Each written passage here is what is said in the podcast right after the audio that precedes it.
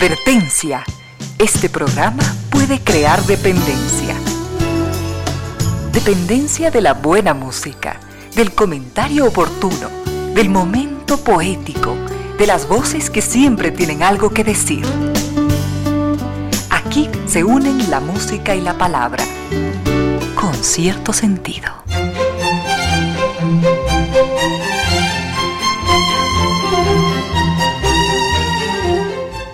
De la tarde y 5 minutos, bienvenidas, bienvenidos, gracias por sintonizar Radio Suceso 101.7, gracias por compartir esta hora de música, comentarios y entrevistas. Y ojalá, ojalá al final de la jornada, como siempre, podamos imaginar con estos favores que la fantasía nos hace, podamos imaginar que hemos rendido real, justo y merecido, merecidísimo homenaje a la inteligencia, a la sensibilidad, a la autoestima, a la confianza, a la alegría de vivir y siempre, siempre a las ganas de luchar de todos, donde quiera que nos encontremos, a las ganas de luchar por una vida más digna en lo individual y en lo colectivo. Y en esa tarea de cada tarde, de cada jornada, de manera generosa, inteligente, leal, nos acompañan ustedes con sus correos a estas direcciones en las redes sociales.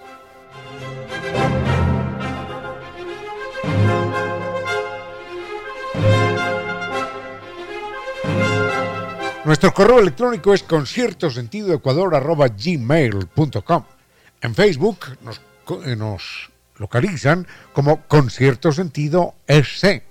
En Twitter, arroba Ramiro Díez.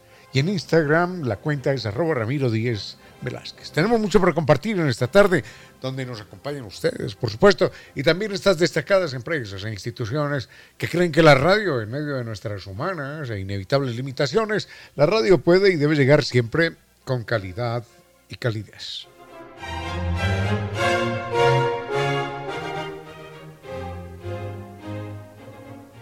Es verdaderamente inolvidable un carnaval de Oruro, es mundialmente famoso y es la propuesta que nos hace San Viturs, disfrutar de ese carnaval mundialmente famoso, Carnaval de Oruro. No en vano, no en vano San Viturs cuenta con un equipo de profesionales con más de 12 años de experiencia, conduciendo grupos por todo el mundo con operadores de primer, de primer nivel. Este viaje inolvidable a Oruro, Bolivia, es un baile, es un baile, digo yo, bueno, es un viaje lleno de música, de baile, de diversión, con guía acompañante desde Quito, por supuesto cuando uno camina, esto es una experiencia única, cuando uno camina por el salar de Uyuni, conocido como el espejo natural más grande del mundo, uno piensa que está alucinando. Uno dice, no, no es verdad, no es verdad, pero sí, es verdad. Y hay un lugar en el Valle de la Luna, en, en Bolivia, que se llama la Capadocia Boliviana. Esto hay que conocerlo también. Esto es verdaderamente único en el mundo. Bueno, único no es muy parecido a la Capadocia eh, de Turquía. En fin, este recorrido mágico, lleno de historia, nos va a llevar a Lima, al Cusco, Machu Picchu, a Copacabana, a La Paz, a este salar de Juni, en la mejor época del año. Recuerden que si ustedes eh, se comunican con San Viturs y dicen que, que han escuchado este, este anuncio en, en este programa, con cierto sentido, reciben un bono de descuento de 300 dólares por la compra anticipada en su reserva hasta el 30 de noviembre.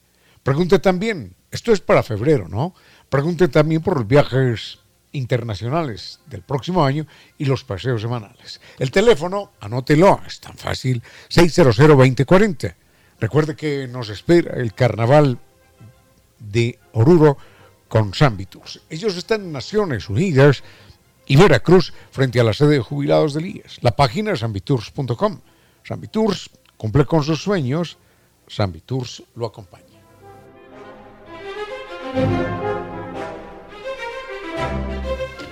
No más, no más humedad por capilaridad ascendente, no más ejércitos de albañiles, de trabajadores, no más volquetas de arena, ni pintura, ni cemento, nada de esto, porque el problema tiene una solución científica, solamente científica.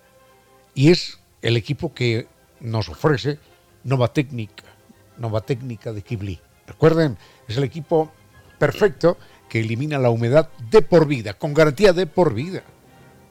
El mail es eh, arroba novatecnica.com, la página web novatecnica.com.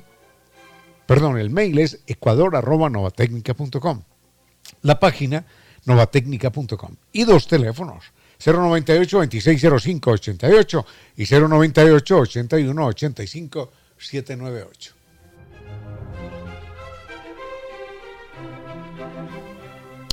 Es inteligente elegir un poderoso Internet. El Internet que nos entrega NetLife. Recuerden que NetLife es tricampeón de los Speed Test Awards NetLife. Eso es. Entre a la página netlife.es o llame al 3920 000. Y para usted que esté a punto de tomar una decisión fundamental, una decisión que defina su vida, su futuro y el de muchas personas a su alrededor, recuerde que la Universidad de Indoamérica ha abierto las admisiones en la Facultad de Ciencias de la Salud en las carreras de Medicina e Enfermería.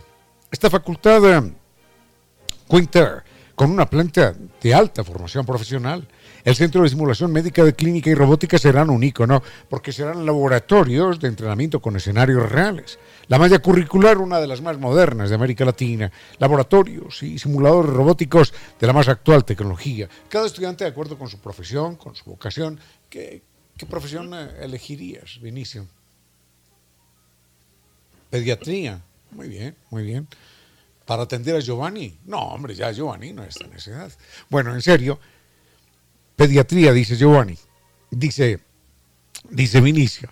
Entonces, cada, cada estudiante podrá elegir, de acuerdo con su, con su vocación, la especialidad que desee. Mayor información, universidadindoamérica.edu.es, es la página. Las matrículas están abiertas en medicina y enfermería y la Universidad Indoamérica le hace llegar a usted este mensaje porque sabe que usted nació para triunfar. El campus en Quito, en La Machala y Sabanilla, Quito Norte. Tenemos mucho para compartir en esta tarde del 10 de noviembre. ¿Cómo corre el tiempo? 10 de noviembre, partiendo la semana. Al frente de controles el doctor Giovanni Córdoba y Vinicio Soria, dispuestos a entregarnos la mejor música. Vayamos con música y volvemos en un momento. Esta pregunta tiene que ver con con la ciencia, con la medicina, con el cuerpo humano, y es por qué una persona que cae al agua helada muere. Bueno, no es que muera de cobarde, ni que, ay, qué frío, que me estoy muriendo, no, es que se muere, se muere físicamente. Eh, he conocido el caso, muy fue muy, muy famoso acá en de un personaje más o menos famoso que cayó en la laguna de la Mica y murió de hipotermia. Eh, tuve otro amigo queridísimo que murió de hipotermia, pero no ya por caer al agua, sino por porque se quedó atrapado, yo no sé de qué manera, se quedó atrapado en el, en el chimborazo y murió de frío. Esto es verdaderamente terrible. Recuerdo el caso de, de una señora con su esposo en los Estados Unidos, son agarrados en su auto por una tormenta brutal y sucede que, que la gente no entiende por qué. Bueno, el que cae al agua no tiene posibilidades de hacer aquello. Pero la persona que está muriendo de frío en la nieve, o la persona, o esta pareja que murió de frío en el auto, ¿de qué manera los encuentran, mi inicio? Los encuentran desnudos. Y uno dice, pero ¿cómo así?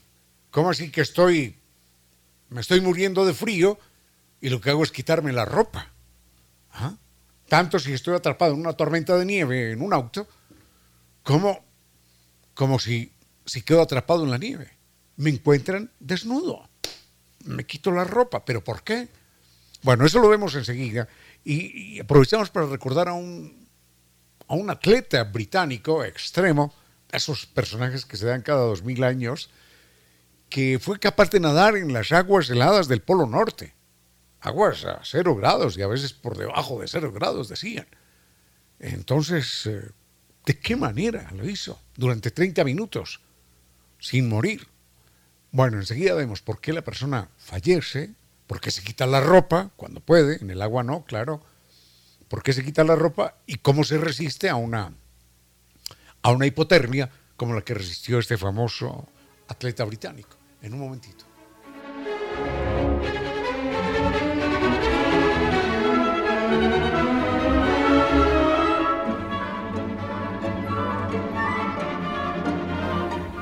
Se acabó el problema, pero esto no es una promesa, sino que es una realidad, una verdad científica. Se acabó el problema de la humedad por capilaridad ascendente. A usted que se le deterioró esa pared, ¿cuántas veces? Que le, que le, que le generó complicaciones porque genera, crea ambientes enfermizos, que estropeó aquellas habitaciones y desvalorizó la casa. A usted que le ha pasado eso, sabe que ese problema no tiene solución con albañiles, con arena, con cemento, con pintura, no tiene solución. La solución es científica, técnica y con garantía de por vida. Y eso lo ofrece Nova Técnica, Kibli de Nova Técnica. Recuerden, la garantía es de por vida, ¿no? Así que no se preocupe. El teléfono es 26, perdón, 098 260588 y 098 81 85 798. La página novatecnica.com y el mail es ecuador arroba novatecnica.com. Con cierto sentido.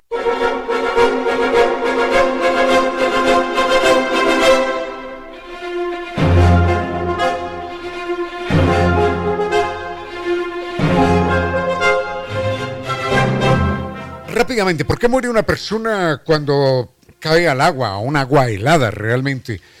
¿Por qué muere una persona cuando está atrapada en medio de la nieve, sin, sin mayor protección, o, atrapada, sí, como sucedió con esta pareja, en un carro, en una tormenta de nieve? Bueno, lo que pasa es que el cuerpo humano empieza a entrar en colapso mm, por debajo de los 35 grados.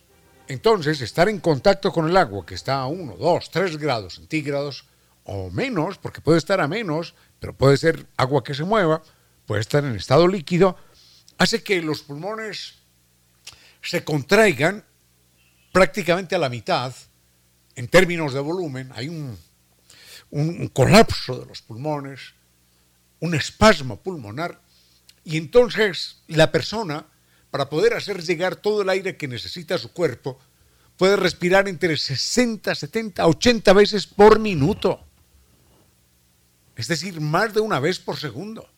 Inspiración y expiración, más de una vez por segundo. Obviamente una persona no soporta, un corazón no soporta esta carga. Y si esa persona hace eso durante un minuto está muerta porque el corazón no le aguanta y la presión arterial sufre elevaciones intensas que generan el fallecimiento de la persona.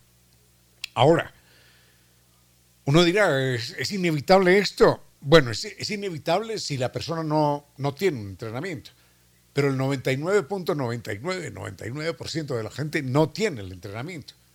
En alguna ocasión un eh, británico, atleta extremo, estuvo nadando en el Polo Norte, las aguas del Ártico con temperaturas de cero grados y por debajo.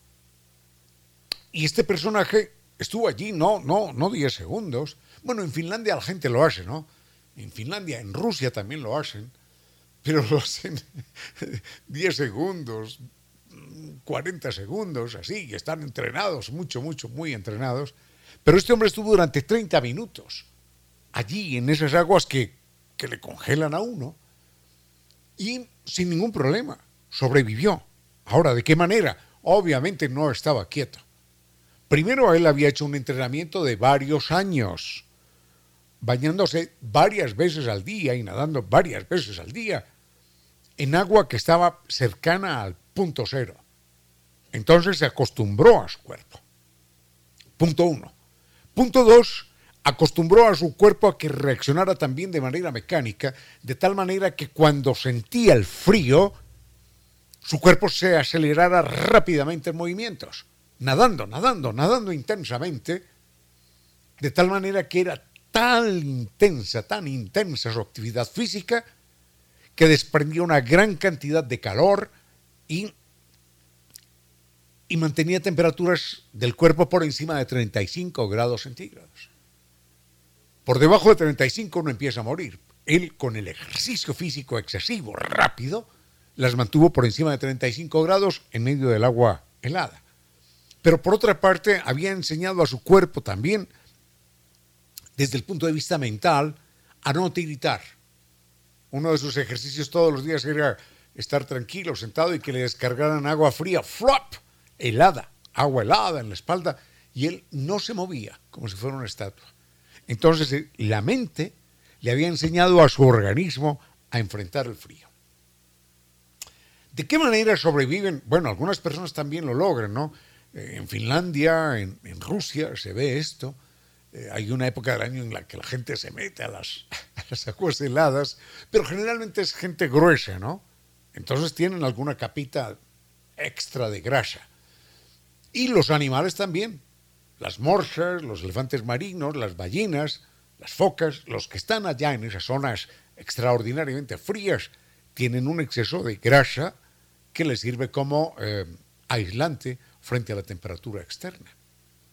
Ahora, queda faltando solamente un punto. ¿Por qué las personas, por qué una persona que es atrapada en medio de la nieve, del frío, a veces, a pesar de morir del frío, lo encuentran desnudo?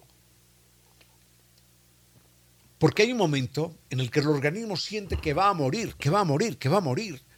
Y entonces, la única salvación desesperada de las células más internas del organismo es quemar toda la energía que tienen, quemarla intensa e inmediatamente. Inclusive la célula se consume a sí misma. Es como si uno tuviera hambre y uno se mordiera para calmar el hambre. Entonces la célula lo que hace es tomar partes de ella misma y quemarlas para compensar el frío. Y es tal el desmadre de esas células quemando energía que lanzan verdaderas llamaradas de calor, llamaradas insufribles, oleadas de calor que la persona no resiste. Y no resiste tanto el calor en medio del frío que se tiene que quitar la ropa. Entonces, por eso se da esa contradicción. Bueno, ¿cómo es posible que esta persona muera de frío y la encontremos sin ropa? Porque era tal el calor que generaba el interior de su cuerpo intentando salvarse que se hacía irresistible. En fin, vayamos con música, hombre, y busquemos otro tema más, más amable y menos, menos friolento. Unos consejos comerciales y regresamos con cierto sentido. A esta hora, recuerde que la tierra no es una herencia de nuestros padres, sino un préstamo de nuestros hijos. 15 horas, 33 minutos. Inicio de espacio publicitario.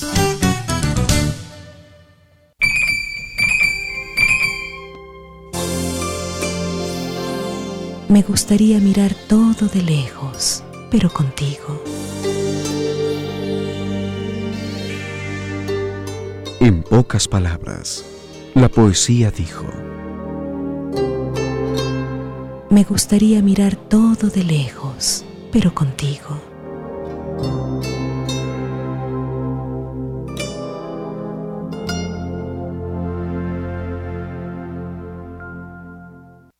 Sigue con ustedes, Ramiro Díez. Con cierto sentido.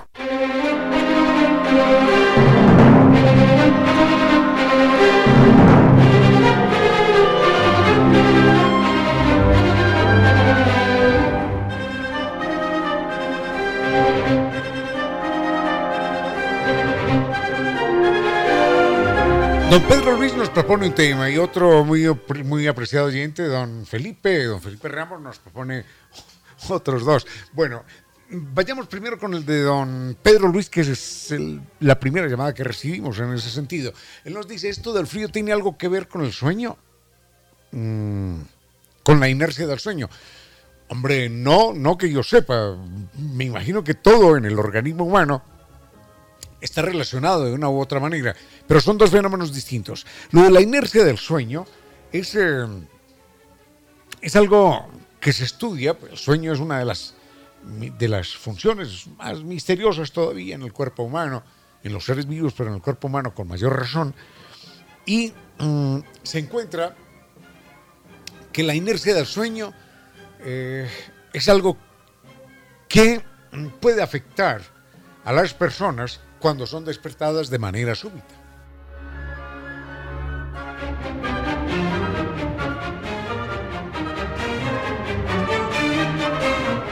Se da el caso, por ejemplo, de, médicos y enfermeras que están sometidos a veces a jornadas extenuantes, de 20, 24 horas despiertos, mm, de bomberos, de policías, de agentes de seguridad, y en un momento dado tienen que ser despertados de manera súbita y atender emergencias. La emergencia de un, médico, de una, enfermera, de un bombero, de un policía, de un equipo de seguridad. Entonces, mm, se ha encontrado, esto es muy importante, se ha encontrado que cuando a estas personas se les eh, propone, bueno, vamos a dividir el número 90 por 5, ¿cuánto da? Entonces la persona, 90 por 5, ¿cuánto dará? 90 dividido 5, se demora el equivalente a que se hubiera tomado 5 o 6 whiskies. Lo mismo el médico, lo mismo la enfermera. Porque la persona, bueno, está dormida, ¡pum! Despierta. Despierta sí, abre los ojos, ahora es consciente de dónde está y ve las luces.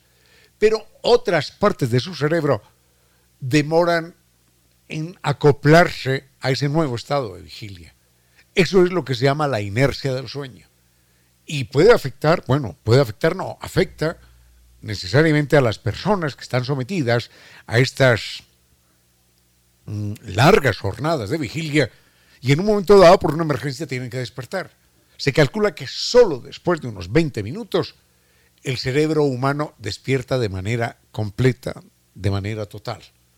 Así que si usted en las mañanas es de los que pum pum se levanta corriendo, la recomendación siempre es, pues, espere un momentito, infórmele a su cerebro que usted está despertando porque se demora 20 minutos, 20 minutos en conectarse en conectarse en su totalidad y tener las funciones perfectamente acopladas. Eso es lo que llaman la inercia del sueño. Sobre la normosis, de las que nos habla don Felipe Ramos, en segundo, en un momentito.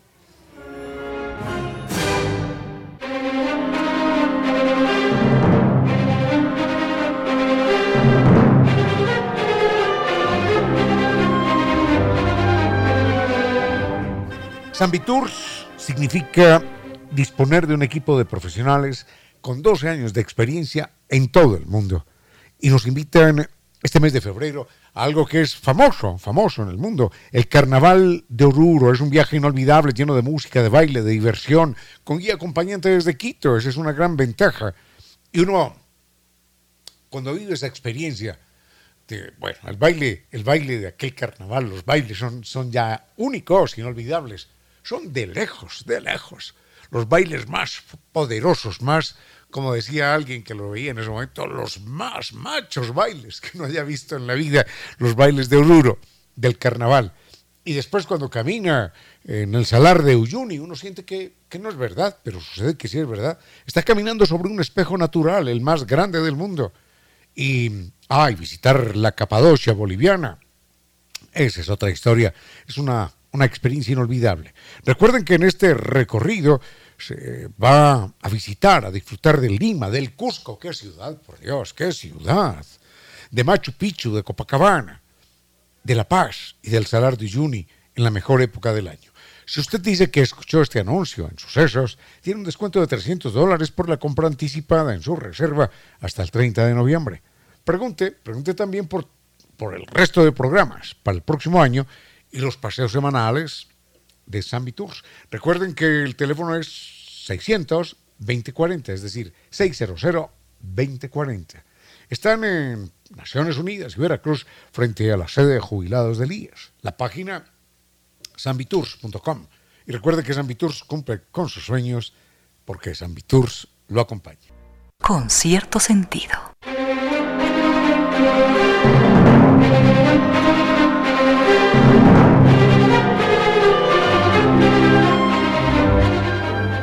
Antes de, irnos eh, con la normosis, que hay, hay una historia que contar, antes de irnos con eso, eh, esta es una, pregunta, una pregunta ortográfica.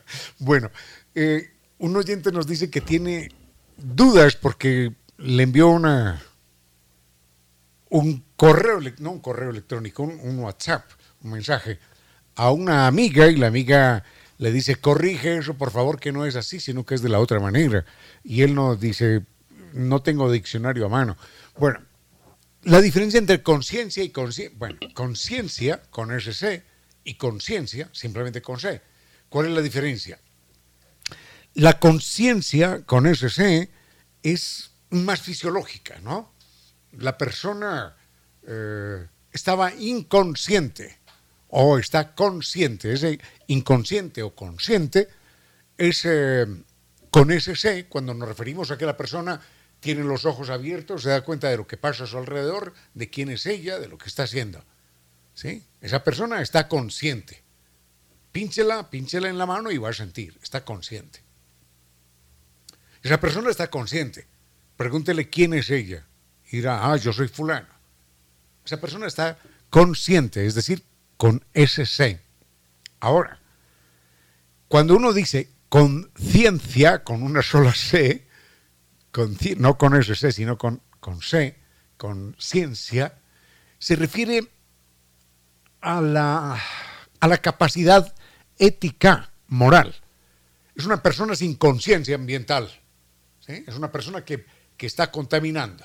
Esta sociedad es una sociedad sin conciencia mm, eh, que permita ayudar a los pobres. Esa conciencia se refiere más a lo ético, a lo moral.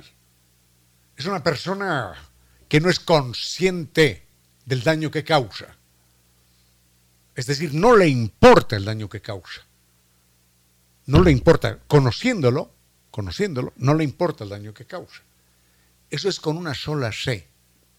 Entonces, si una persona está consciente con ese C, es porque está alerta, está despierta, entiende lo que pasa, la pincha ni siente. Si está consciente del daño ambiental, ese, o que no es consciente con el daño ambiental, por ejemplo, es que no le importa. Es decir, no tiene conciencia, no tiene esa, esa calidad ética o esa calidad moral. Vayamos enseguida con la normosis. Ah, y la cultura en Quito. En un momento.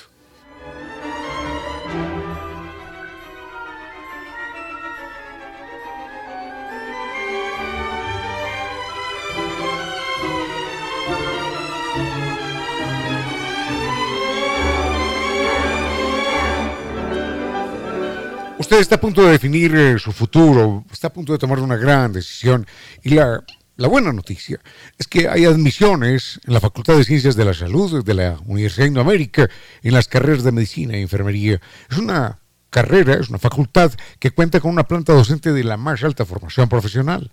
El Centro de Simulación Médica de Clínica y también el de Robótica serán un icono porque serán laboratorios de entrenamiento con escenarios reales. La malla curricular, una de las más modernas de América Latina. Laboratorios, simuladores robóticos de la más actual tecnología Así que cada estudiante podrá especializarse en diferentes ramas de la medicina. Mayor información indoamerica.edu.es. Las matrículas abiertas en medicina y enfermería. Recuerden, Universidad Indoamérica sabe que usted nació para triunfar. Además del campus en Ambato, el campus en Quito está en La Machala y Sabanilla, Quito Norte. Con cierto sentido.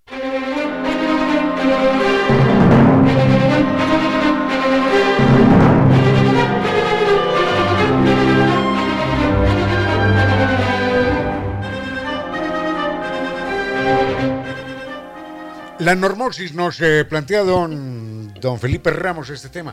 Yo recuerdo que en el primer libro que escribí, que se llama Páginas con cierto sentido, cuento, cuento esta historia hace ya muchos años, más de 20 años que escribí ese libro, quizás. Entonces, eh, lo, escribí como una, como una forma de explicar lo que es la normosis, sin referirme en términos científicos a ese fenómeno.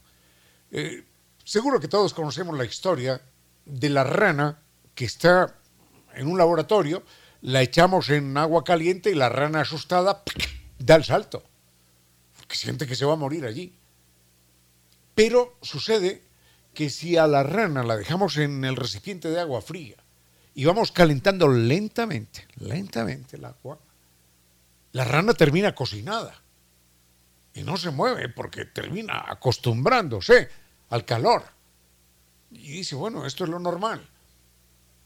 Dicen los psicólogos que es lo mismo que ha sucedido en casos extremos en la historia de la humanidad. Dicen que es lo mismo que está sucediendo hoy también en términos ambientales. Yo recuerdo que en alguna ocasión, en alguna ocasión, pude hablar con un indígena que venía de lo más profundo de la selva amazónica. Hablé con él en, una ciudad que se llama Bogotá. Y el indígena nunca había salido a la civilización, jamás. No sabía lo que era un auto, no sabía lo que era lo que era una bombilla eléctrica, no sabía esto. Y yo no sé cómo, de alguna manera, el tipo llegó a Bogotá y a través de, de un intérprete nos pudimos comunicar. Y yo le pregunté a él, eh, esto es muy gracioso, le pregunté qué era lo que más le impresionaba de la ciudad. Y entonces yo estaba esperando que me dijera los edificios, los autos, los semáforos, las calles. No, no, no. Él, me dijo dos cosas. La primera me dijo, lo primero es que eh, aquí a uno no le dan comida. Uno, cuando entra a un lugar donde hay comida, uno tiene que pagar, me ha dicho mi amigo. Y eso es muy raro para nosotros. Nosotros nosotros no pagamos. Y era verdad, en esa región donde el de donde el indígena venía, cuando uno navegaba por el río, alguna vez estuve ahí, cuando uno navegaba por el río, en una pequeñita canoa donde lo llevaba un remero a uno, afuera en las chozas, cuando uno se acercaba a una choza, sin acercarse inclusive, ya veía un platito de comida puesto afuera.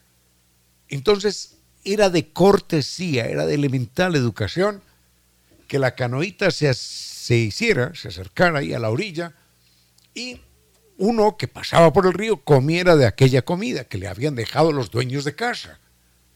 Y los dueños de casa se hacían allá atrás, los, los dueños de la choza se hacían allá atrás, viendo que uno sí comía. Pero no saludaban ni nada, sino que esperaban a que uno se comiera aquello, como un gesto de cortesía, como un gesto de, de bienvenida. Hola, ¿qué tal? Quizás usted tenga hambre. Mire, cómese, cómase esto, que nosotros estamos allá atrás, no se preocupe. Entonces uno comía ahí cualquier cosa, un poquitín, lo dejaba y ya seguía el camino. Y así, si se encontraba otra choza a los cuatro kilómetros, exactamente lo mismo. La gente veía que uno veía en la barquita, venía en la canoa y, le preparaban algo de lo que tenían en, en la cocina y se lo ponían afuera. Entonces, para este indígena era rarísimo. Bogotá con 4, 5, 6, 8, 10 millones de habitantes no le impresionaba ni los edificios, ni las luces, ni los autos, no, no, le impresionaba era que la gente tuviera que pagar por comer. Y lo otro que le impresionó a él, que me lo preguntó fue, ¿ustedes cómo respiran? ¿Cómo respiran? Porque no se puede respirar el aire. No se puede respirar, claro. ¿Cómo va a respirar usted el aire de Quito, de Lima, de Caracas, de Bogotá, de Ciudad de México? ¿Cómo va a respirar ese aire si viene acostumbrado al aire de, de la Amazonía? Entonces, para él, para, él, aquello era una experiencia absolutamente tóxica, impactante, respirar el aire nuestro del cual nosotros no nos damos cuenta. ¿Saben lo que es? Centenares de miles de automóviles quemando veneno y lanzándolo a la atmósfera y tragándonos nosotros ese humo.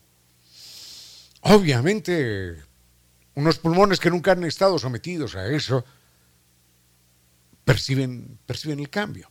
Bueno, nosotros, seres humanos, de las ciudades, vivimos muchas formas de normosis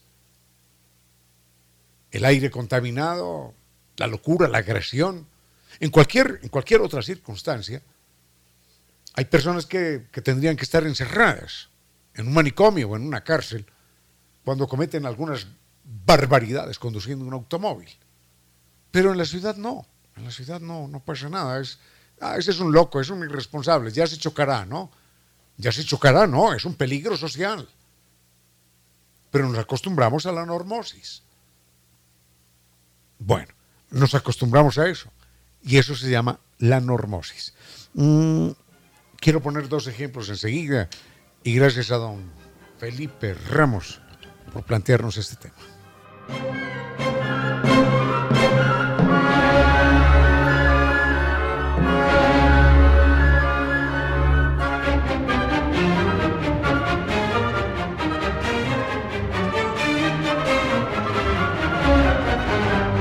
Una experiencia gastronómica memorable, restaurante Casa Gangotena. Es la opción perfecta con su concepto de cocina mestiza. Así que disfrute, viva esta experiencia allí en su restaurante o también desde la comodidad de su hogar. Usted puede ordenar a través de la página web www.casagangotena.com o comuníquese con el teléfono 097 999 unos consejos comerciales y regresamos con cierto sentido. A esta hora, recuerde que un amigo es uno que lo sabe todo de ti y a pesar de ello, te quiere. 16 horas, 3 minutos. Inicio de espacio publicitario. Nuestra compañera de oficina se iba a casar en una semana. Era la fiesta de todo el mundo. Y le escribió desde su celular a su prometido un mensaje tierno y apasionado. Entre otras cosas decía, por ti, por ti me muero. Iba a 70 kilómetros por hora. Nunca hubo matrimonio. Ese fue su último mensaje. Valore la vida. Conduzca con precaución. Este es un tiempo con cierto sentido para que de todos broten las luces que todos precisamos.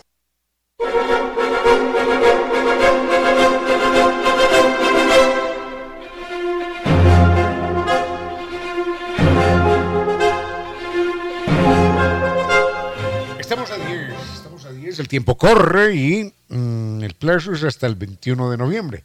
Así que aproveche, aproveche los últimos días de guaguas y colada en Cirano y Corfú. Recuerden que hasta el 21 de noviembre se pueden encontrar estas guaguas de sal y de dulce. Qué cosa más exquisita. Y la colada, y la colada morada con azúcar o sin azúcar, como, más la prefiera. Esto es Cirano Corfú.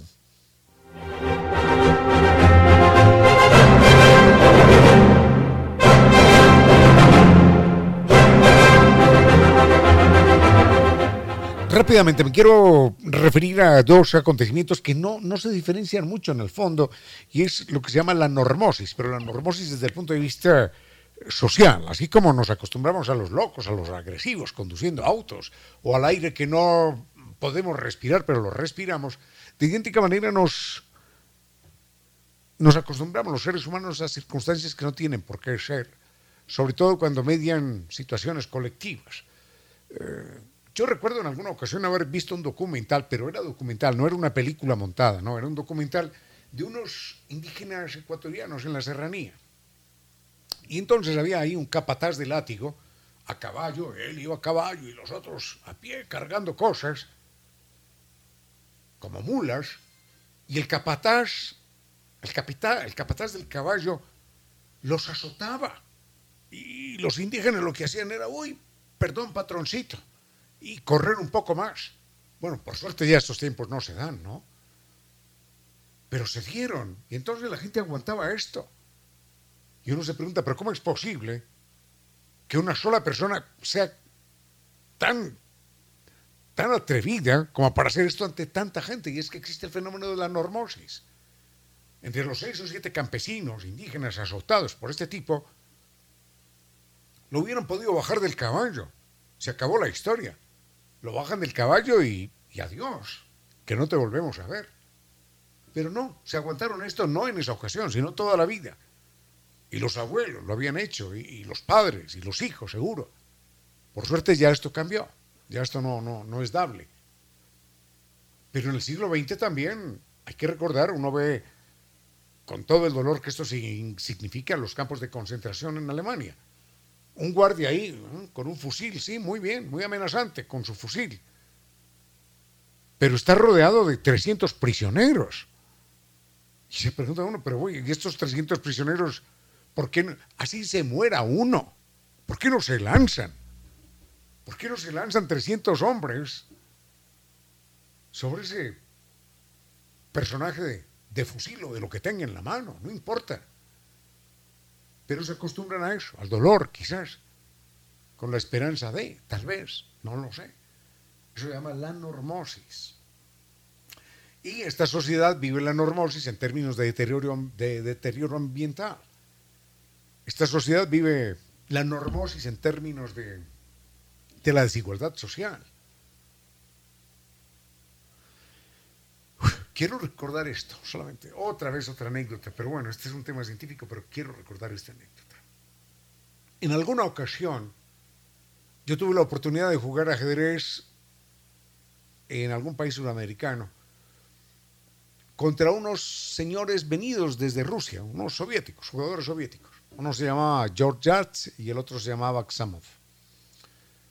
Y salimos del lugar, salimos del lugar donde se jugaron las partidas ya en la noche, ¿no? Pues terminaron a las 11, 11 y media de la noche. Entonces les dije yo, venga, vayamos, aprovechemos para conocer un poquitito de la ciudad, caminemos estos 200 metros. No, ¿qué vamos a pedir taxi? Nada, hombre, caminemos 200 metros, caminando la ciudad, venga, para que conozcamos, hasta el hotel, ¿no? O 300 metros, algo así. Era cerquita. En todo caso,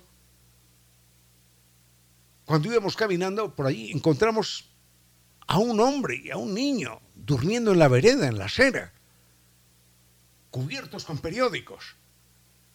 Y yo recuerdo que Georgiatse, el ruso, se, se horrorizó y dijo, ¿pero qué es esto? ¿Qué es esto? Y yo le dije, nada, gente que no tiene dónde vivir. Y él dice, pero entonces llamemos a un comisario político, llamemos al comisario político. Señor, no está usted en Moscú, ¿cuál comisario político, hombre? ¿Cuál comisario político? Esta sociedad ya se acostumbró a eso. Eso en cualquier lugar, bueno, en cualquier lugar no, en muchos lugares del mundo causa terror. ¿Cómo así que, cómo así que hay un niño en la calle a esta hora? ¿Cómo así que hay un niño en la calle? ¿Cómo así que hay un anciano tirado ahí, en medio del frío, cubriéndose con un periódico? ¿Pero cómo, cómo así? ¿Pero para qué sirven decenas de miles de funcionarios? ¿Para qué sirven todos los presupuestos de un país si no le puede dar cobijo a un niño o a un anciano? Pero hemos llegado a ese punto de la normosis. Nos acostumbramos a esto.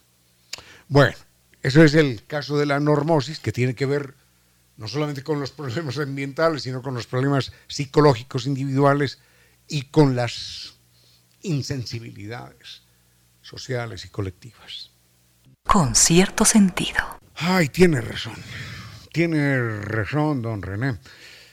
Pero este es un tema de hace, de hace por lo menos 10 días o más estaba contando en algún programa, lo recuerdo de una manera borrosa, estaba contando en algún programa curiosidades de algunos animales y creo que conté alguna de los peces. Y en este momento acabo de hacer una lista, una, dos, tres, ay, eh, curiosidades de tres peces. Eh, en mi niñez, yo, yo criaba peces, ¿no? peces de acuario.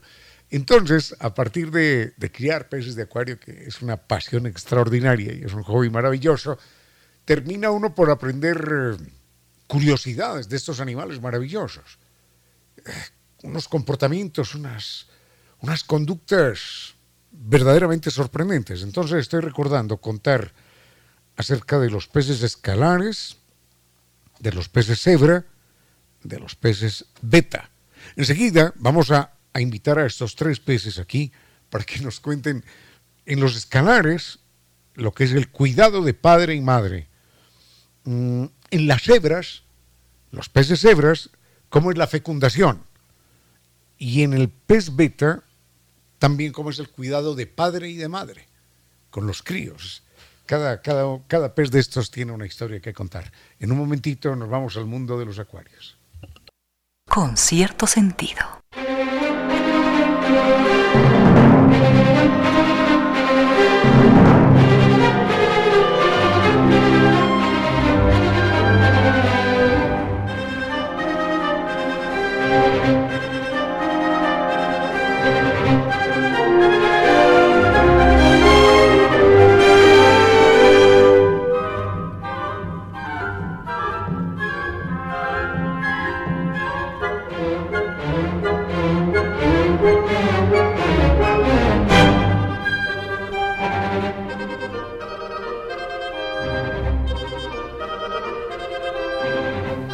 Rápidamente, unas, eh, una, dos, tres pequeñitas historias de peces. Esto es curioso. Hay unos peces que llaman escalares, que son, también se parecen a los discos, son planos, eh, no son así redondeados como los tradicionales, sino que son planos como un par de CDs aplastados en forma vertical.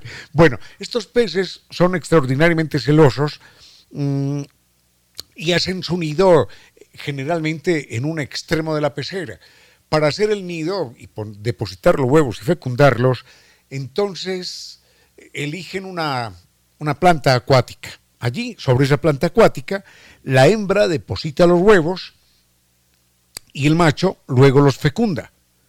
Entonces, a partir del momento en el que los huevos quedan allí pegados con una baba viscosa, quedan pegados a la rama, el macho y la hembra se van turnando para que ningún pez se acerque allí. Ninguno, ninguno puede acercarse allí. Entonces la hembra está ahí quieta, vigilando los, los huevos, el macho sale a comer, regresa, reemplaza a la hembra, la hembra sale a comer y así se la van pasando. Y hay un momento en el que, bueno, hay un momento no, puede suceder que en algún momento un pez despistado del acuario, por error, se meta a ese territorio de los huevos del pez escalar. Y entonces eso le significa a ese pez la condena a muerte. Porque entonces la hembra, por ejemplo, si está cuidando, de alguna manera el macho se entera que alguien ha invadido su territorio y sale a perseguir a ese pez de cualquier especie que fuera, a, a morderlo, a morderlo, a morderlo, hasta que le causa algún daño. El otro pez huye, desesperado. Y cuando el macho, cuando el macho escalar está cansado, viene, descansa, cuida a los huevos y la hembra sale a perseguir al invasor. Y así entre los dos lo persiguen durante horas hasta que terminan matándolo. Eso lo hacen los escalares. Son extraordinariamente celosos. Pero sucede, esto es maravilloso, que en los acuarios, en muchos acuarios, hay unos peces también que tienen distintos nombres. Algunos los llaman barrilitos, otros los llaman barrenderas, otros los dicen sapillos, nombres vulgares, no, no nombres científicos. Y esos peces son los inspectores de higiene de cada acuario. Son los gallinazos del acuario. Son los que se comen las cosas, los desechos que los otros no comen. Entonces, estos peces son los únicos autorizados a entrar al territorio de los escalares y revisan así, como con lupa, revisan todos los huevos que están allí. Blum, blum, le dan la vuelta, los miran por aquí, los miran por allá, y cuando ven que hay un huevo que no va a fecundarse, que no va a crecer, que no va a nacer, y que se está dañando, entonces ese pez que le llaman el barrendero, con su bigote, le da dos o tres golpes, desprende el huevecillo malo y se lo come. Y esto lo hace delante del padre y de la madre. Y se va tranquilo. A él no le hacen absolutamente nada. La hembra y el macho escalar matan a cualquier pez que se adentre en su territorio. Pero este no solo se adentra en su territorio, sino que tiene la licencia para revisar los huevos, desprender aquellos que están malos y comérselos sin ningún problema. Hay toda una organización social. Me pregunto yo, ¿quién le explicó? ¿Quién le explicó a este pez que podía entrar ahí sin ningún peligro? ¿Quién le explicó al padre y madre escalares que ese no solamente está autorizado, sino que debería entrar para vigilar la higiene del nido. ¿Quién les explicó? ¿Cuándo lo aprendieron? ¿Cómo? ¿Cómo es esto? La naturaleza está llena de, de misterios, de asombros y de milagros. No hay sino que saberlos mirar. A esta hora, recuerde que cuando decidimos acercarnos a la montaña, la montaña también se acerca a nosotros. 16 horas 32 minutos. Inicio de espacio publicitario. Con cierto sentido.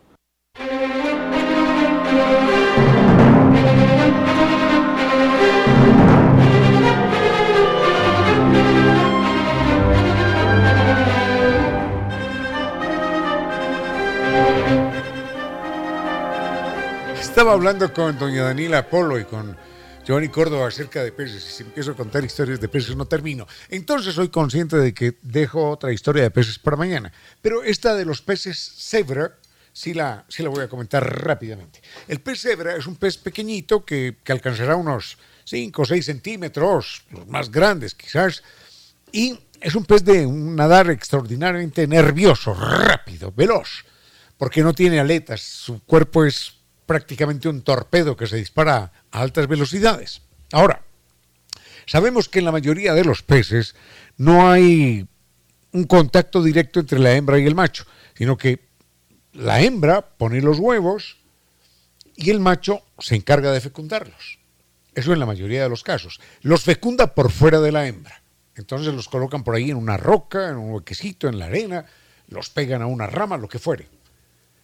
En los peces cebra, mm, la fecundación es muy difícil porque sucede que la hembra es muy reacia. Es muy reacia a dejarse, a dejar fecundar sus huevos. Entonces, cuando la hembra está gordita, gordita, que se nota que está llena de huevos, se ponen de acuerdo, esto es maravilloso, se ponen de acuerdo entre dos machos y empiezan a perseguir a la hembra entre los dos machos, acoso sexual. Y empiezan a, a nadar al lado, al lado de la hembra, hasta que hay un momento en el que ya la hembra ya no puede, ya no puede escapar y ellos la aprietan entre los dos, la oprimen y la hembra en su momento suelta los huevos. Entonces, cuando suelta los huevos, son fecundados por los dos machos, por los dos machos que colaboraron en la cacería de aquella hembra difícil. ¿no? Es, es muy bonito esto, es muy bonito. Qué cantidad de mecanismos de reproducción, de perpetuación tiene la vida. Así que por cada, por cada hembra, realmente, para que una hembra sea fecundada se necesitan dos machos. Y cuando nace una camada de críos ahí, ¡blum! Nacen 50, algunos serán de un macho y otros serán de otro. Pero todos son más o menos iguales, así que no hay ningún problema. Vayamos con música y cambiamos de tema. Hoy, hoy ha sido todo sobre la ciencia. ¿El ozono es bueno o es malo? Pregunta don Alberto. El ozono, el ozono. Enseguida lo vemos. En silencio, ese rayo de luz que entra por su ventana quiere decirle que a esta hora la música y los comentarios se disfrutan con cierto sentido.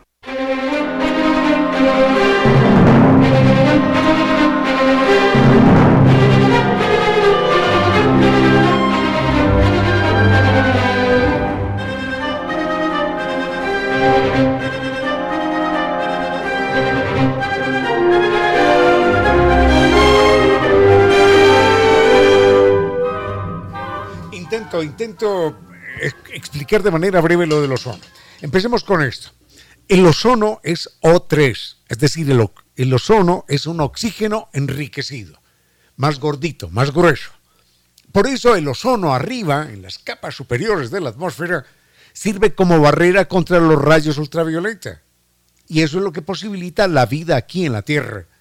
Si no existiera el ozono, todas las formas de vida moriríamos virtualmente achicharrados. Por ejemplo, lo primero que matarían esas ondas ultravioletas serían las bacterias. Y si matan las bacterias, bueno, después nos quemarían la piel y, y producirían cáncer, pero empecemos con las bacterias. Si matan las bacterias, ya las plantas no tienen de qué alimentarse, porque las plantas lo que hacen es alimentarse de los alimentos, valga la redundancia, de las sustancias de los nutrientes que les entregan las bacterias. Si sembramos una planta en una tierra que no tenga bacterias, la planta muere, muere de hambre. ¿Por qué? Ella se alimenta a través de la, de la bacteria. Entonces, si faltara la capa de ozono allá arriba, la vida en la Tierra se acabaría. Se acabarían las bacterias, se acabarían las plantas, se acabarían el resto de animales, nos acabaríamos todos. Así que el ozono allá arriba, alto, es fundamental. Pero sucede que el ozono también se forma aquí a nivel de la Tierra porque las ondas ultravioletas siguen entrando. así tengamos ozono arriba, si usted sale al aire, al sol, se dará cuenta que después de un tiempo está quemado. Y está quemado porque lo están quemando. Lo están achicharrando las ondas ultravioleta, como en un microondas, sin ninguna diferencia.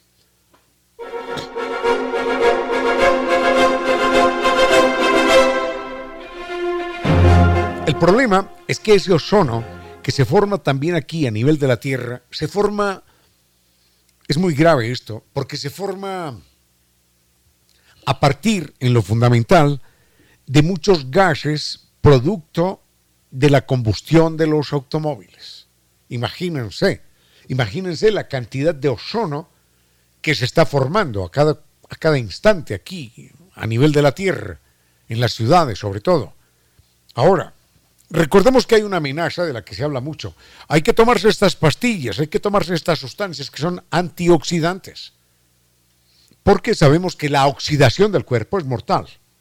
Así como se oxida un trozo de hierro, que hay que pintarlo para que el oxígeno no se lo coma, de idéntica manera, en el organismo, los restos de ese proceso del oxígeno oxidan el organismo, lo vuelven viejo lo arrugan, lo deterioran, terminan matándonos, por supuesto.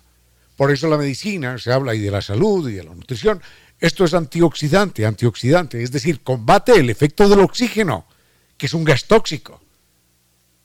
Lo necesitamos para, para quemarlo, por supuesto, pero es un gas tóxico. Entonces, si el oxígeno es oxidante, por supuesto, el ozono, que es un oxígeno enriquecido, es un oxidante enriquecido. El ozono termina afectando todos los tejidos de su organismo, la piel, el aparato respiratorio. Por eso el ozono que respiramos aquí, a nivel del mar, a nivel de la tierra, es un, es un gas dañino, es un gas nefasto, es un gas altamente oxidante. Así que allá arriba, arriba, arriba, en la atmósfera, está muy bien, allí es necesario. Pero el oxígeno que se produce por la acción de las ondas ultravioleta, producto de la combustión de los automóviles, ese ozono es altamente, altamente dañino. Bueno, hasta ahí nada más, hombre. Hoy hemos dedicado todo el tiempo a la, a la ciencia. Vayamos con música y volvemos. Con cierto sentido.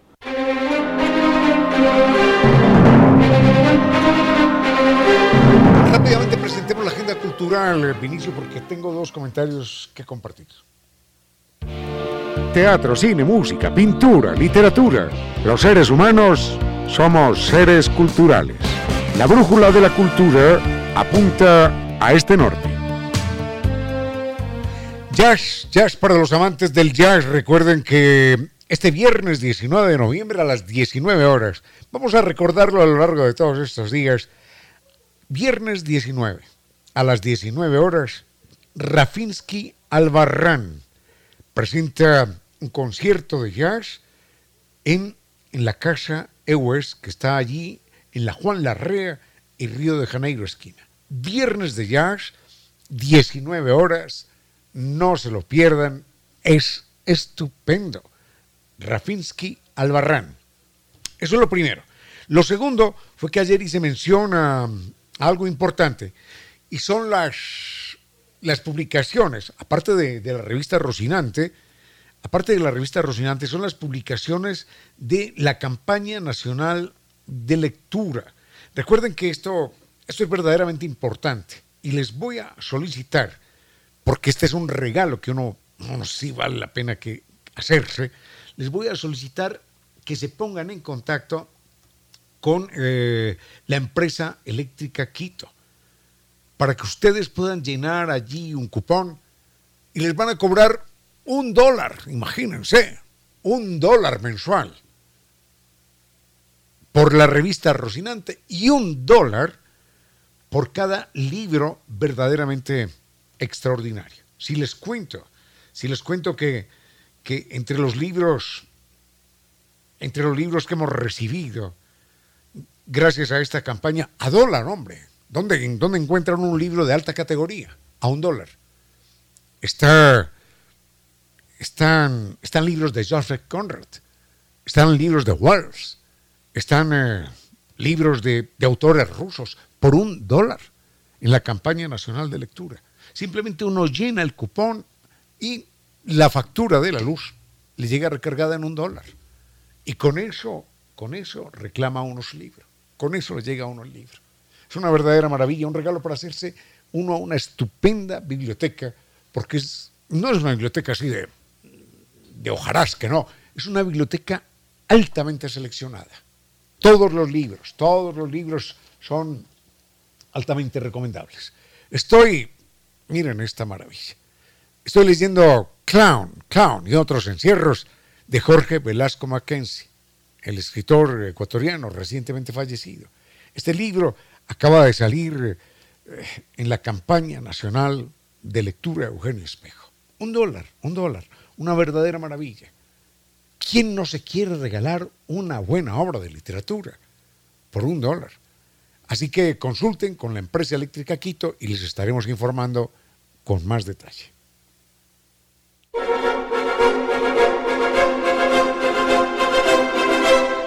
Se me quedan muchos temas, conmigo no fue más hoy. Mm, siguen ustedes con doña Reina Victoria Díez en vuelo de música y palabra. Eh, de parte mía, al doctor eh, Giovanni Córdoba en Controles, muchísimas gracias. A doña Daniela Polo, muchísimas gracias. Al doctor Soria, que nos acompañó más temprano, muchísimas gracias. Se me quedan muchos temas. Fuerte abrazo, los quiero mucho y hasta mañana. A esta hora, recuerde que ayudar al que lo necesita no solo es parte del deber, sino de la felicidad. 17 horas. Inicio de espacio publicitario.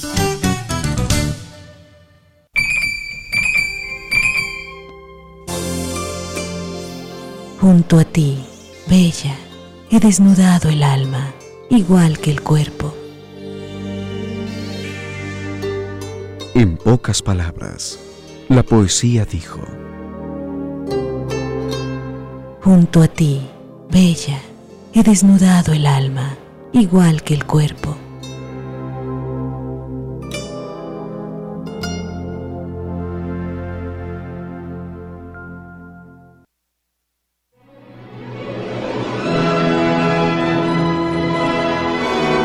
Y ahora, bienvenidos todos a un vuelo de música y palabra. Bienvenidos a este espacio con cierto sentido, con Reina Victoria Díez, para que disfruten de un vuelo de música y palabra.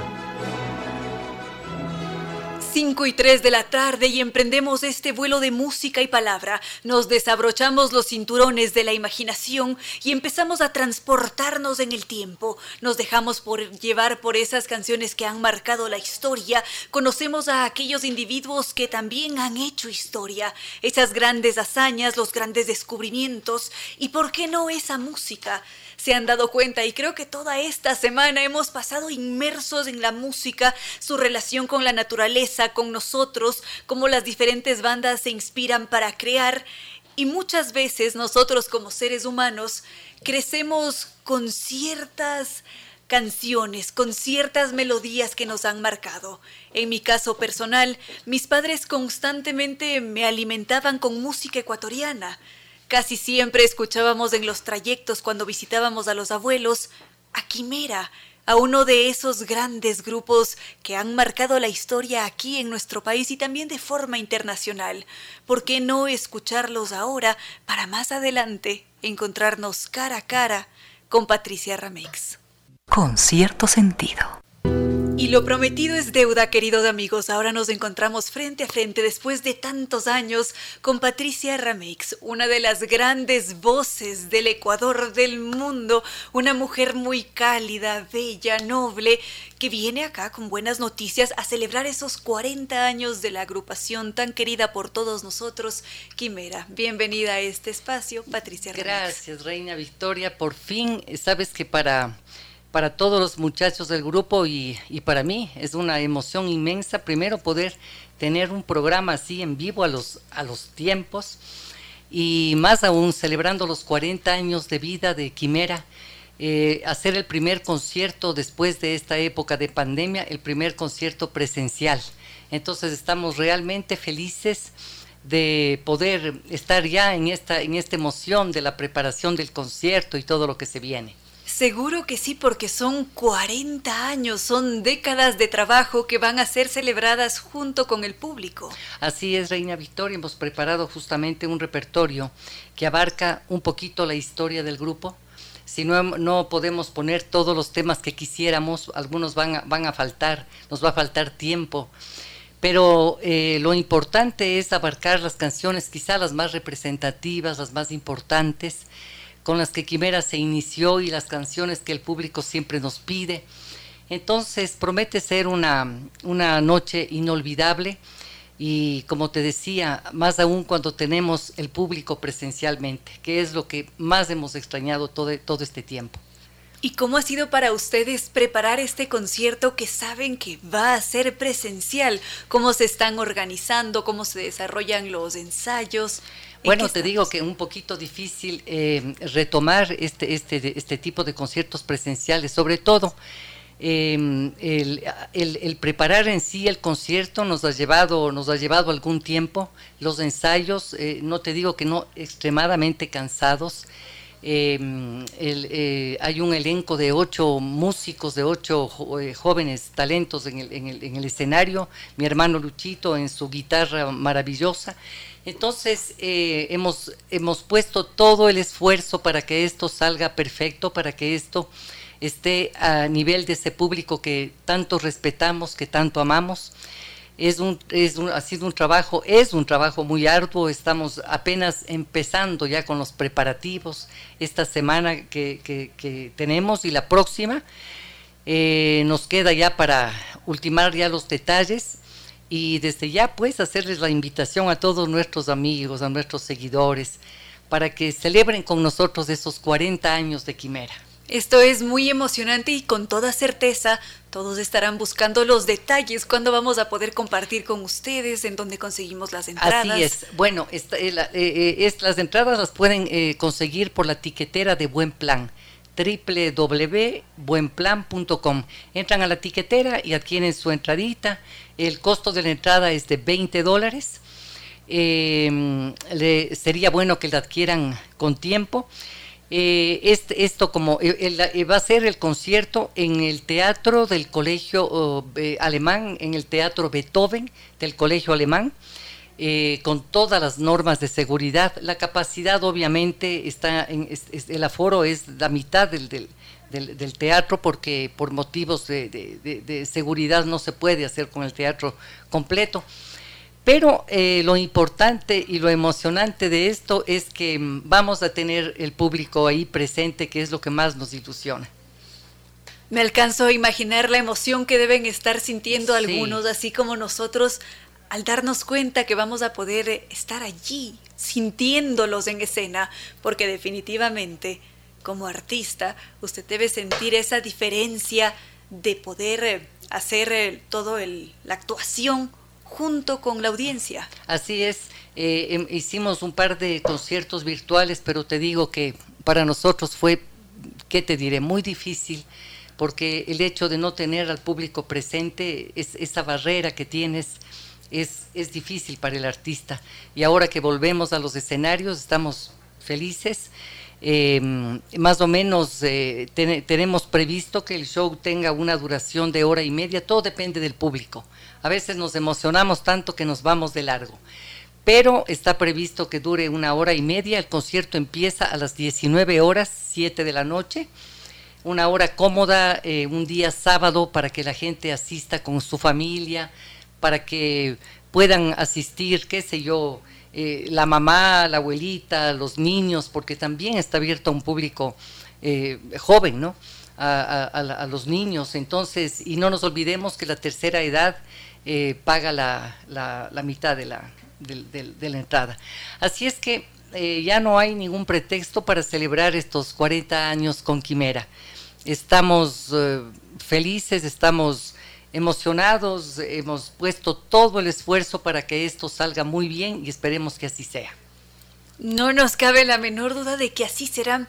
Y bueno, ya nos ha dicho que le emociona considerablemente estar allí con el público, pero quizás hay un tema musical que a usted, Patricia, le emocione más que los otros o que sienta que ese tiene que ser el elegido para celebrar los 40 años de Quimera junto con el público? Bueno, hay un tema que nos ha acompañado durante toda esta trayectoria de Quimera. Eh, durante estos 40 años siempre ha estado presente esta canción. Este tema le pertenece a Teresa Parodi, una mm, señora maravillosa con una, una voz impecable. Ella es em, Teresa Parodi, argentina. Entonces, eh, este Pedro Canoero, que lo hemos hecho nuestro durante todos estos 40 años. Yo pienso que sin duda alguna este tema va, a estar presente ahí. Como hay pasillos, música ecuatoriana, eh, música venezolana, música argentina, va a haber de todo un poquito, de todo un poco, pero especialmente, claro, está la música ecuatoriana que, que eh, hemos interpretado durante todos estos 40 años. En pocas palabras, podemos afirmar que este 20 de noviembre, sábado, desde las 7 de la noche, será una noche de fiesta. Una noche de fiesta, así es, Reina Victoria. Desde ya nuestros queridos amigos, les esperamos eh, este sábado 20 eh, y a las 19 horas 7 de la noche para que se den cita en el Colegio Alemán. El teatro es hermosísimo, el teatro del Colegio Alemán, el teatro Beethoven. Entonces ya está todo en su punto. Em, y como te decía, eh, todos los músicos estamos en ensayos larguísimos, todos los muchachos emocionados ya de poder salir al escenario al cabo de tanto tiempo. Así es que em, ha coincidido esta celebración de Quimera para que abramos estos conciertos presenciales con esta gran celebración. Qué alegría, estamos muy contentos de desde este momento ya celebrar esos 40 años con Quimera y saber que se van a presentar en vivo. así es, así es, qué emoción. Sí, realmente esto es tan gratificante después de tanto encierro, de, tantas peripecias que hemos pasado, sobre todo los músicos, una parte afectadísima en este tema hemos sido nosotros y bueno, creo que casi todos están en lo mismo que Quimera, haciendo conciertos, tratando de salir adelante y me parece muy bien. Eh, reactivándonos, reinventándonos, eso es lo que tenemos que hacer, no nos queda más. Muchísimas gracias Patricia Ramix por haber compartido este espacio. Gracias Reina Victoria, te agradezco infinito y mm, ya queda la cordial invitación hecha, pueden comprar sus entradas desde ya, está abierta la etiquetera de Buen Plan y adquirir su entrada con tiempo. Que así lo hagamos todos. Nos planificamos para celebrar a Quimera este 20 de noviembre a las 7 de la noche. Así es. Y que viva Quimera. Que viva Quimera, por siempre. Por siempre. A esta hora, recuerde que las cosas imposibles son las cosas fáciles que no se hicieron a tiempo. 17 horas, 17 minutos. Inicio de espacio publicitario.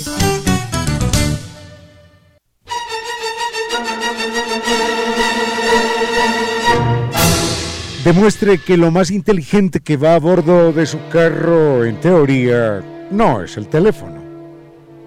Entonces, no lo use cuando conduzca. Recuerde que lo que puede suceder, alguna vez sucederá. Con cierto sentido.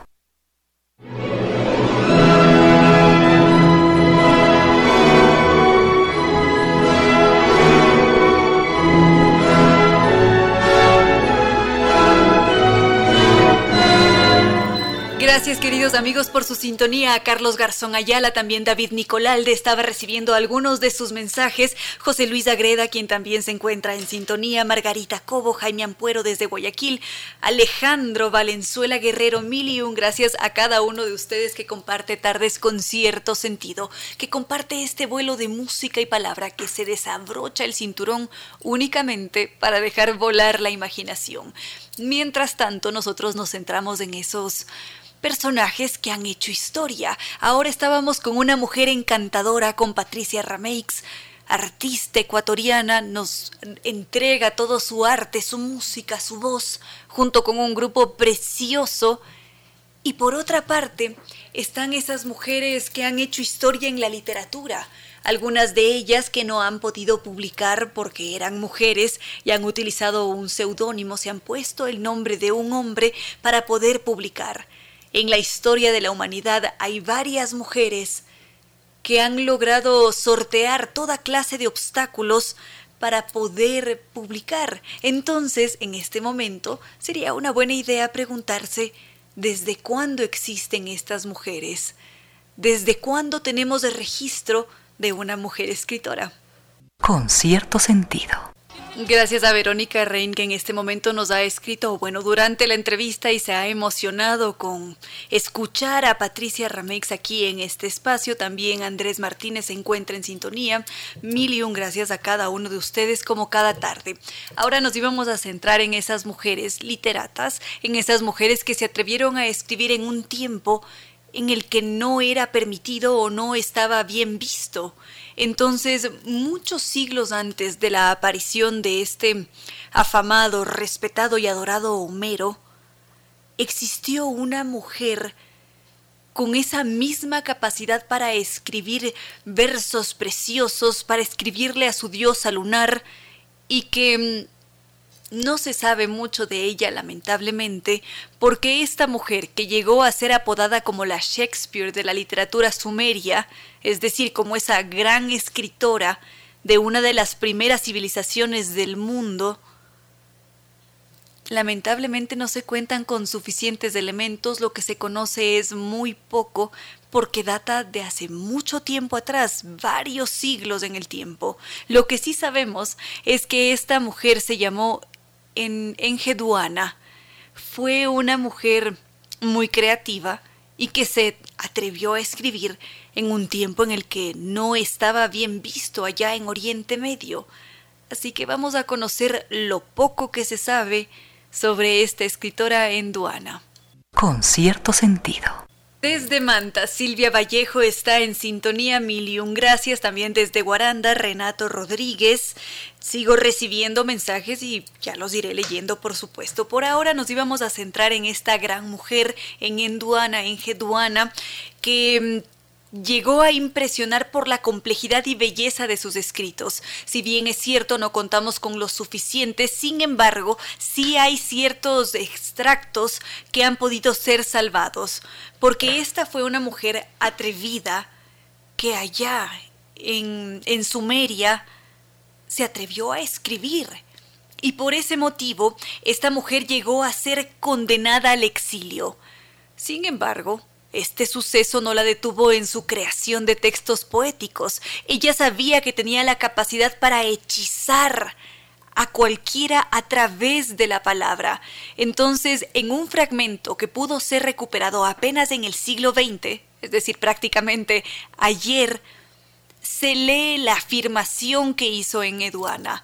Ella decía, lo que he dicho yo, nadie más lo ha hecho. Y no solamente eso, también llegará a ser algo grande. Y esta mujer también tenía estudios en astronomía, ha hecho más de una anotación en esta materia y en la antigüedad esto estaba muy mal visto, porque tanto la palabra como las ciencias o ciertos estudios eran siempre cosa de hombres. Si no me equivoco, Demócrito solía decir, Demócrito el filósofo, solía decir que lo que mejor adorna a una mujer siempre será callar en público, porque la palabra le pertenece al hombre y por lo tanto la mujer debería estar siempre en silencio. Y en el tiempo de, de Enheduana, la represión debe haber sido mucho peor. Seguramente la gran mayoría de mujeres vivía en el silencio. Sin embargo, allí está una de esas primeras muestras documentadas de esas mujeres que se atrevieron en el oficio de la literatura. Y seguramente hubo muchas otras que también se atrevieron, pero que lamentablemente no llegaron hasta nuestros días. Con cierto sentido.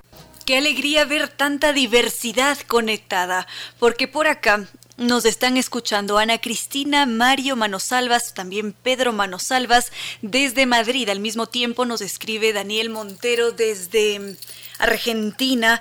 ¡Qué alegría! Siempre es eh, muy lindo ver cómo nos conectamos aquí en el Ecuador y en el resto del mundo. Y esa es la magia de la radio y en la actualidad la tecnología, por supuesto. Y con diferencia horaria y todo estamos conectados y compartiendo esta tarde con cierto sentido. Y nos encontramos también con esos otros tiempos gracias a la imaginación, porque dejamos que vuele y nos transportamos gracias a la música y la palabra. Y bueno, ahora estábamos centrados en las mujeres y la literatura, y decíamos que seguramente habrá muchas otras mujeres que se atrevieron a escribir allí cobijadas por las sombras, en el silencio absoluto. Algunas vieron la luz, otras quizás no, y lamentablemente contamos con muy pocos de registros para mantener esa constancia, para mantenerlas vivas.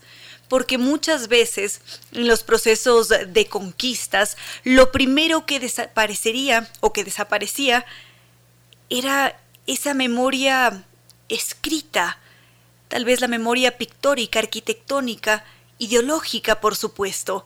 Se intentaba eliminar todo para imponer una nueva visión y formas de hacer y vivir la vida entonces, es muy bello cuando nos encontramos con estos vestigios, con estos dejes de historia que nos permiten conocer esas otras formas de existencia, otras formas de crear también. Entonces, en este momento, brevemente, me gustaría que nos centremos en una de esas presencias femeninas en la literatura griega, de quien sí tenemos registro, conocemos sus escritos. Es más, Ramiro había hecho mención sobre esta mujer en esta semana, pero acabo de recordarla ahora que empezábamos a transitar por la historia de las mujeres en la literatura. Con cierto sentido. Nos decían por acá que los acompañamos mientras están en clases algunos, otros mientras realizan sus diferentes deberes. Qué alegría que así sea. Bueno, ahora estamos centrados en Safo, esa mujer griega, escritora, una mujer cuestionadora de principios, porque Safo era una muchacha muy sencilla. Algunos decían que era terriblemente criticada por su apariencia, porque no era nada atractiva. Sin embargo, esta mujer daba muestras de su gran inteligencia, de esa vitalidad, de esa fuerza que tenía, porque Safo deja ver cada vez que escribía una verdadera revolución de la mente. Ella en un momento dado escribió que decían algunos que nada es más hermoso sobre la sobre la negra tierra que un escuadrón de jinetes o infantes. Y Safo contradecía esto y afirmaba, yo digo que es mucho más bello la persona amada. Entonces, Safo daba estas muestras de sensibilidad por allá en el siglo VII, antes de nuestra era, y esta mujer rompía con los esquemas tradicionales, porque ella celebraba esa belleza de amar al otro, de ese ser tan querido, e intentaba desapegarse, alejarse de aquello que era violento. Entonces, esta mujer sí que hace historia y también, por supuesto, fue terriblemente criticada y enseguida vemos por qué. Con cierto sentido.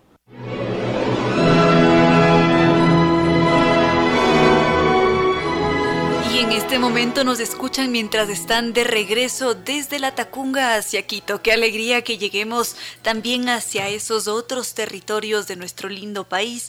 También está por acá Andrés Cefla, muchas gracias por sus mensajes. Y estábamos centrados en Safosi. Decíamos que esta mujer había sido terriblemente criticada. Es una mujer muy relevante para toda la historia de la literatura porque Safo fue una mujer que se atrevió a escribir, que además era sensible, que daba esas evidencias de revolución real del pensamiento. Y esta mujer no es solamente relevante por haber escrito, sino también porque se atrevió a enseñar a otras mujeres. Es decir, se reunía con muchas otras más para enseñarles el arte de la palabra, para enseñarles a ser mucho más sensibles y a decir las cosas sin tanto temor. Entonces Safo no era tan querida en su tierra por este motivo. Además, ella era considerada como una mujer un tanto ofrecida, como una dama de compañía, que lo que hacía era despertar el deseo en otras mujeres, fomentar de alguna manera un pecado y también en sus escritos ella era vista como obscena. Entonces, por ese motivo, en 1073, más o menos, el Papa Gregorio VII ordenó quemar todos los escritos de esta mujer de Safo por ser considerados inmorales. Y en ese punto yo les pregunto a ustedes, queridos amigos, qué es exactamente la inmoralidad. Enseguida continuamos. En silencio, ese rayo de luz que entra por su ventana quiere decirle que a esta hora la música y los comentarios se disfrutan con cierto sentido.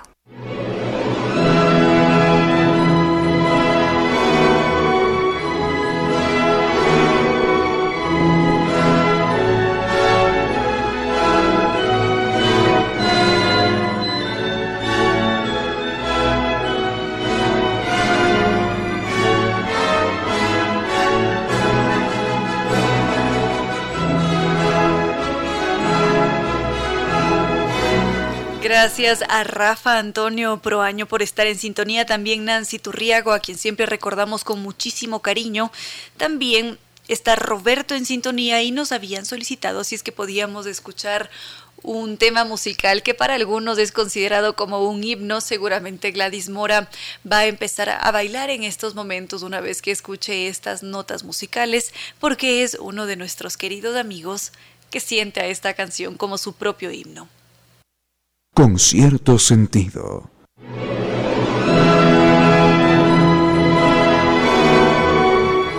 Compartimos agenda cultural con ustedes, queridos amigos, así que vamos con la respectiva presentación. Teatro, cine, música, pintura, literatura. Los seres humanos somos seres culturales. La brújula de la cultura apunta a este norte. Chimilingos Teatro Paraguaguas nos invita a disfrutar de Clisifreya, el hada aprendiz. Será este domingo 14 de noviembre de 2021 a las 11 horas 30 en el Teatro Beethoven en la Sala 1. Este es un evento presencial y gratuito para niños. La donación sugerida para los adultos es de 8 dólares a foro limitado, así que la reserva es indispensable y lo podemos hacer a través del siguiente correo electrónico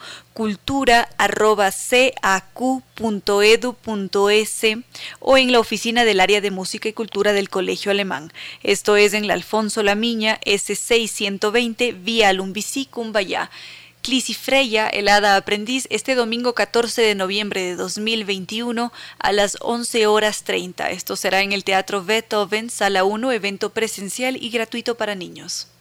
Con cierto sentido. Queridos amigos, ha llegado la hora de descender, de tocar tierra, de volver a abrocharnos los cinturones de la realidad, quizás siempre mantener allí presente a nuestra imaginación que es tan poderosa, pero en este momento hemos terminado este vuelo de música y palabras. Son las seis y cuatro de la tarde. Para nosotros siempre es un verdadero gusto poder compartir con ustedes, saber que estamos conectados allá en Madrid, toda la familia Manosalvas, que están por acá en el Ecuador, muchos de ustedes conectados entre sus familias, parejas, de repente se ríen, recuerdan una que otra anécdota, en fin, muchas gracias por compartir este espacio con cierto sentido, gracias por volar junto con nosotros. Gracias por supuesto al doctor Giovanni Córdoba en Controles, que siempre nos entrega una estupenda selección musical. Y gracias a nuestros queridos auspiciantes como Zambi Tours, esa agencia de viajes que cuenta con un equipo de profesionales con 12 años de experiencia y que ha conducido grupos por el mundo entero. Y nos invitan a vivir este mes de febrero el mundialmente conocido, famosísimo Carnaval de Oruro. Este va a ser un viaje inolvidable porque va a estar cargado de música, baile, diversión, por supuesto con guía acompañante desde Quito. Así que si es que nos embarcamos en esta aventura, vamos a sentir el haber llegado al cielo cuando caminemos sobre el Salar de Uyuni, conocido como el espejo natural más grande del mundo. Además, visitaremos la Capadoquia boliviana, un lugar impresionante en el Valle de la Luna. Este es un mágico recorrido lleno de historia porque visitaremos Lima, el Cusco, Machu Picchu, Copacabana, La Paz, el Salar de Uyuni, por supuesto, en la mejor época del año. Además, Zambi Tours nos ofrece una muy buena oferta para todos los que estemos conectados en este momento aquí en Radio Sucesos. Si es que ustedes mencionan que escucharon este mensaje en nuestro programa con cierto sentido, ustedes reciben un bono de descuento de 300 dólares por compra anticipada en su reserva hasta el 30 de noviembre. Pueden preguntar también por los viajes internacionales 2022 y los paseos semanales. Podemos llamar en Quito al teléfono 620-40 y recordemos que el Carnaval de Oruro nos espera en Zambi Tours. Este, um, en caso de querer visitar a las oficinas físicas de Tours, lo podemos hacer en la avenida Naciones Unidas y Veracruz, frente a la sede de jubilados del IES, o si no, visitar su sitio web www.sambitours.com a cumplir nuestros sueños, porque Tours nos acompaña. También estuvo con nosotros Kibli de Nova Técnica con sus diferentes dispositivos Kibli, que son los idóneos para solucionar todos los problemas de humedad. Se solucionan los problemas desde la raíz y les decimos adiós a los dolores de cabeza y a las posibles enfermedades que causa la, humedad. Para contactarnos con Kibli de Nova Técnica, lo podemos hacer a través de su correo electrónico ecuador.novatecnica.com o la página web www.novatecnica.com o podemos llamar a los teléfonos 098 2600 588 o 098 81 85 798.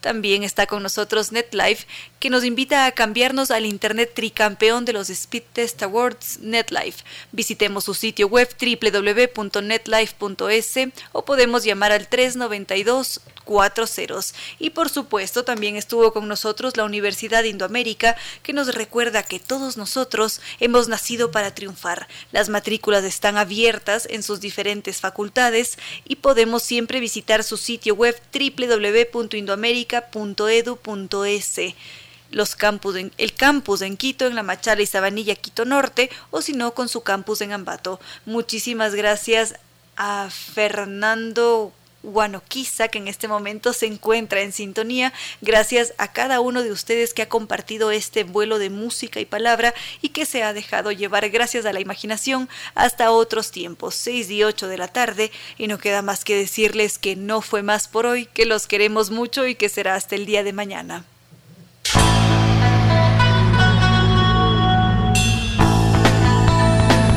Si como dicen es cierto que en la vida no hay casualidades, Piense, ¿por qué escuchó usted este programa? Tal vez escuchó aquello que necesitaba o tuvo la sospecha de esa luz dentro de su propio ser. Una gota de agua, un corazón que late, una semilla en su memoria, un remanso en medio de sus prisas, una voz que aliente su esperanza, una pluma para sus alas. Algo de eso hemos querido ser. Aquí en concierto sentido con Ramiro Díez. Y Reina Victoria Díez.